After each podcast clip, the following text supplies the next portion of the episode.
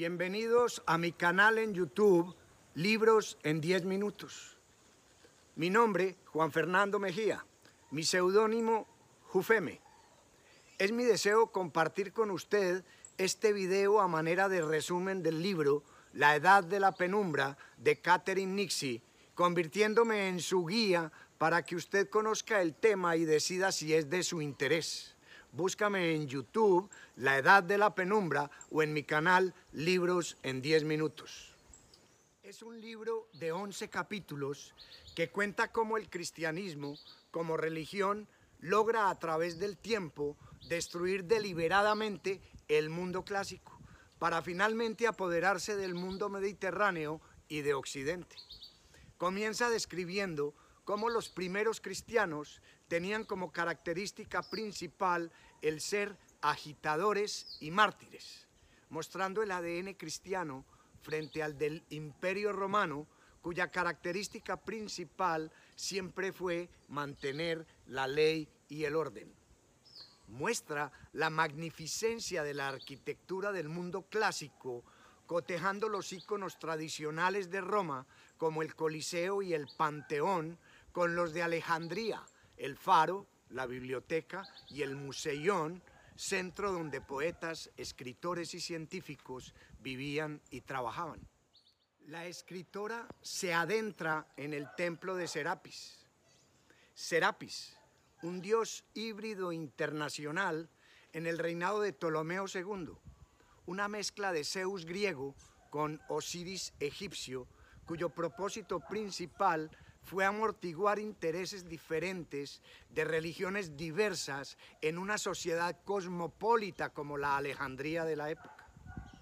Pero para el cristianismo de ese momento, Serapis era el equivalente al demonio. Y esto da lugar para que el obispo Teófilo y sus seguidores cristianos destruyan el templo que quizá ha sido uno de los más espectaculares de la antigüedad clásica. Introduce al lector en el periodo en que comienza la lucha entre cristianismo y paganismo. Inicia con la visión de Constantino antes de la batalla contra el emperador Magencio, rival de Occidente. Ve una luz en el cielo que le dice, con esta cruz vencerás. Más tarde, con el edicto de Milán, promulga la libertad de religiones en el imperio. Comienza el siglo IV con un movimiento en contra del paganismo que va en franco declive en contraposición a un cristianismo que se percibe como una religión más elevada, una religión de liberación y alivio. El cristianismo acelera su expansión mostrando cómo en la época de Constantino los cristianos solo eran 5 millones de personas que representaban no más del 10% de los 60 millones de habitantes del imperio. Comienza así la conversión forzosa de una comunidad en su mayoría pagana hacia la nueva religión. Relata la presión legal que va ejerciendo el cristianismo en la sociedad romana, mostrando cómo los santos más famosos que hoy tiene la iglesia fueron los primeros incitadores a demoler los antiguos santuarios de los dioses paganos, como San Benedicto, San Martín, San Crisóstomo y San Agustín, que decía que Dios ordenaba destruir objetos paganos. El miedo, literalmente el miedo, fue la palabra clave de la conversión cristiana. Un pasaje interesante del libro describe la anécdota de cómo en plena pugna entre paganos y cristianos, un senador pagano llamado Símaco, quizá el último senador pagano, le dice al emperador del momento, Valentiniano II, no importa el camino que uno escoja para saber la verdad, lo que importa es saber que nunca la encontrará. Una frase muy al lugar al momento que vivía el imperio, dando tránsito al inicio del medioevo para mil años futuros de estupidez histórica y que aún hoy día presenta réplicas absurdas. Describe cómo en el siglo VI aparece la denominada plaga de Justiniano, una especie de peste bubónica que venía en barcos desde Egipto en el año 541 después de Cristo, propagando la enfermedad a través de las ratas y diezmando la población del imperio en un 50% con 25 millones de muertos como cálculo aproximado. Aparecen cofradías cristianas como los parabolanos que atacaban a paganos, llegando a un momento histórico de devastación de cristianos en muchas ciudades del imperio. La ciudad de Alejandría la ciudad de Ptolomeo II la abre al mundo invitando a gobernantes de todo el globo terráqueo a enviar libros de todo tipo a la ya famosa Biblioteca de Alejandría. Pero también se da a la tarea de conseguir traductores para llevar la Biblia judía al griego. Y como resultado de ello, sacar a la luz pública la famosa Septuaginta, llamada también la Biblia griega o la Biblia de los 70 en honor a los 70 traductores conseguidos para esta misión. Se convierte así en la Biblia de la comunidad cristiana primitiva para la cultura griega.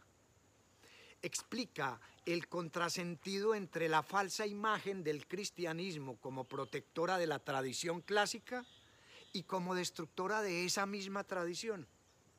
Su rol de protectora cimentada en que los monasterios salvaguardaron muchos de los libros escritos en la antigüedad clásica.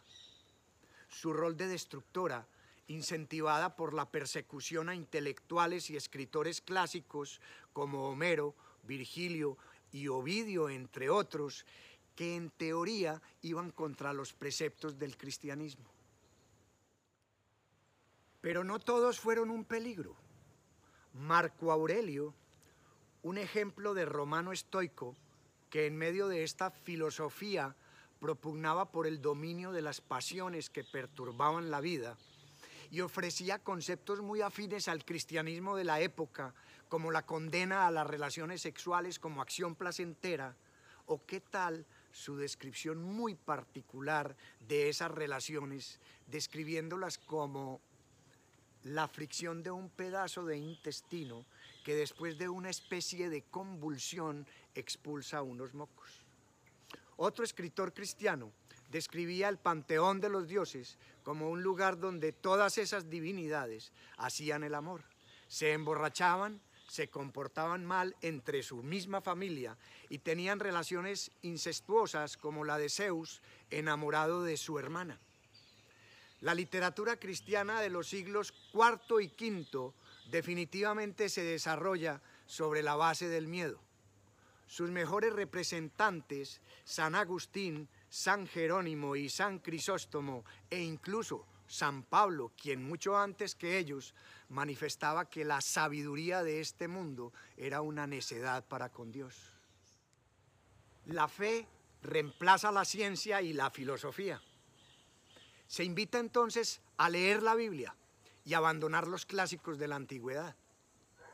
Describe la persecución de la iglesia a todo lo que fuera diferente al cristianismo. ¿Qué tal la práctica asumida por la iglesia de borrar las obras de los escritores griegos y romanos como Plinio, Plauto, Cicerón, Séneca, Horacio y Virgilio, entre otros? para reescribir en sus originales las de escritores cristianos.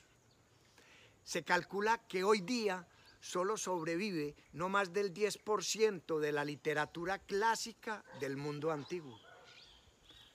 Nos lleva el libro a la doctrina del carpe diem que vivía el imperio romano en ese momento, expresión acuñada por el poeta Horacio que mostraba en ella la vida de los romanos en un mundo contrapuesto al cristianismo, a ese cristianismo que poco a poco se iba apoderando de Roma. Carpe diem quan minimum credula postero, que significa aprovecha el día que el mañana no existe.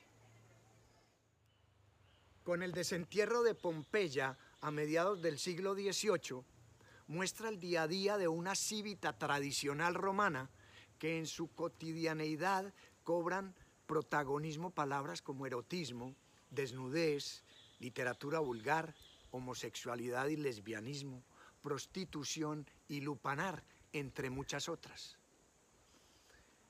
Pasa de la descripción de la vida cotidiana en la Roma de la época a la de grandes personajes romanos como la de Julio César, a quien sus adversarios políticos apodaban como la reina de Bitinia por los rumores de sus amoríos con el rey de dicho reino cuando fue allí su embajador.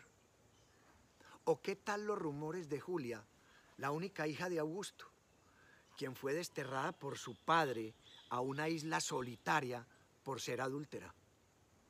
¿O la famosa fiesta de la Liberaria, donde los jóvenes romanos que cumplían 15 años asumían la toga viril como celebración de su primera eyaculación? Cuenta el nacimiento del monocato durante los siglos IV y V, cuando los primeros monjes entran en cuevas naturales para llevar su vida ascética como renuncia a los placeres materiales y el perfeccionamiento del espíritu. Nos complementa con la vida de Juan Crisóstomo, clérigo cristiano y patriarca de Constantinopla, considerado como uno de los padres de la iglesia, que invita a espiarse entre cristianos el uno al otro con el fin de evitar que un alma entre al pecado. Describe la vida de cristianos referentes en la historia que conducen a sus seguidores a la práctica de una violencia sagrada, admitiendo el asesinato como una plegaria en nombre de Dios. Referencia a Justiniano en su propósito de restaurar el imperio en una sola unidad, invitando a los cristianos a volverse informantes y anuncia el surgimiento de bandas de terroristas como los circunceliones que atacaban a los no creyentes destrozando iglesias y santuarios de los viejos dioses.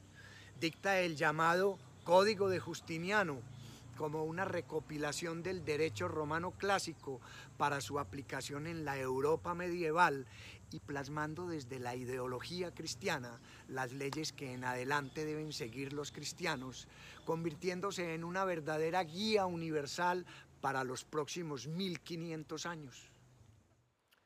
Reseña la vida de Damasio como referente contradictor del cristianismo.